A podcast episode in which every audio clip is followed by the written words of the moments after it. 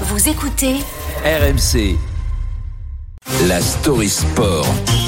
Bonjour et bienvenue, Alex, parmi Salut les nous. Et on commence avec une séquence flashback. Il était aux alentours de 22h30 vendredi dernier. sa sixième sélection, le nouveau numéro un euh, du poste de gardien de but, les sifflets du Stade de France, la course des leurs de Memphis, l'arrêt de Mélian, Memphis qui retente, et Mélian qui l'arrête. Voilà un gardien de but qui arrête les pénalties. Et là pour longtemps. Et oui, Jeannot Rosséguier, enfin un gardien de but qui arrête des pénalties. Mike Maignan, 27 ans, est le nouveau gardien du Temple des Bleus.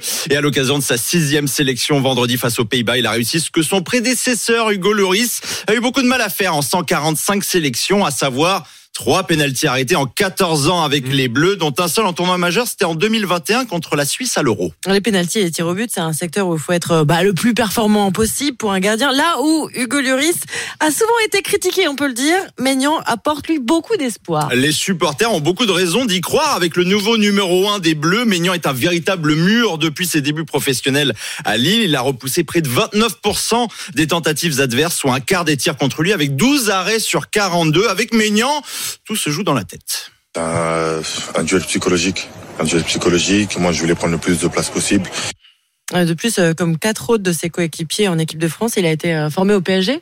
Eh oui, pas besoin de chercher de la complicité bien longtemps dans le groupe bleu. Maignan est un pur produit de la formation parisienne. Problème, il n'a pas été retenu et est très vite parti à Lille avec les performances en dents de de Donnarumma en ce moment. Peut-être que le PSG s'en mord un peu les doigts.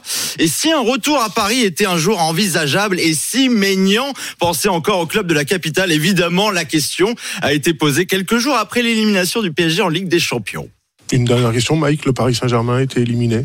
Ça vous fait quelque chose? Oh, ça me fait rien du tout. Moi, je suis au Milan.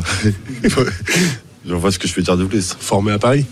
Ouais, après, ça fait euh, quand même 9 ans, je suis parti. Bon, en clair, il est bien à Milan, quoi. On a bien compris. Euh, mais avec cette notoriété qui grandit, il doit bien avoir un, un surnom, ce phénomène.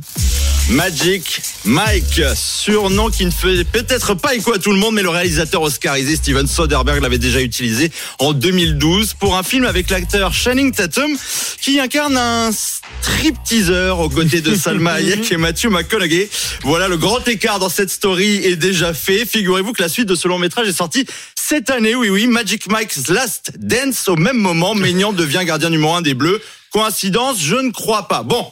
De là à demander à notre Maignan national de faire un striptease sur sa ligne pour déstabiliser les tireurs adverses, on n'y est pas encore. hein. Et il n'a pas besoin de ça, visiblement, pour l'instant, pour arrêter les pénaux. Mike Maignan, nouveau gardien de l'équipe de France. Il fallait absolument qu'on qu'on s'y arrête, comme il arrête les pénalties. Et euh, je suis un peu perturbé parce qu'à chaque fois que, que tu dis je- j'entends Magnan. Mais donc, Mais toi moi aussi, J'ai failli la faire et comme c'est la Oui, première, je me suis retenu. Surtout, surtout quand tu as dit notre ma- Magnan national. Moi, Eh oui, entendu notre Magnan qu'est-ce national. qu'est-ce qu'il est fort ce Magnan et tout. Je- voilà, j'étais flatté par cette première chronique, Oh là par cette première story sport d'Alex. Plaisir. demain Alex Biggerstaff pour la story sport.